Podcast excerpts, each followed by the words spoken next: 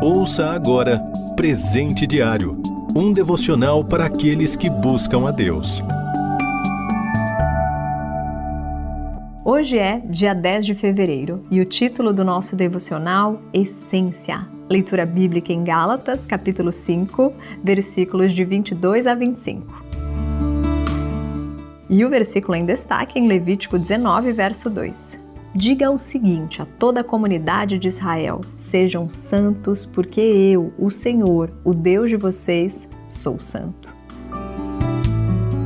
Vivemos, amamos, casamos, procriamos e deixamos um pouco da nossa essência nos filhos e nas futuras gerações. Há um pouco de mim mesma e do meu marido em cada filho. Criamos os três da mesma forma, com os mesmos limites e espero que eles nunca sintam que um foi mais amado do que o outro. É bonito ver a força, a dignidade, a esperança do pai contrastando com o lado mais calmo e criativo da mãe em cada um. Também vejo os nossos pontos fracos se mostrando em suas personalidades. Mas é sempre motivo de alegria vê-los desenvolvendo e amadurecendo seu próprio caráter, suas identidades distintas, sem perder a essência. Assim somos nós, os filhos de Deus.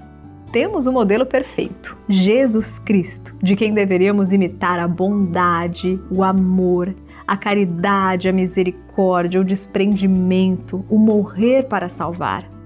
Mas dentro de nós há uma semente de maldade que sempre se sobrepõe àquilo de bom que queremos fazer e não fazemos. Deixamos as fortes emoções, as palavras agressivas ou as mensagens mais duras seguirem seu curso e depois nos arrependemos porque machucamos as pessoas e entristecemos a nós mesmos.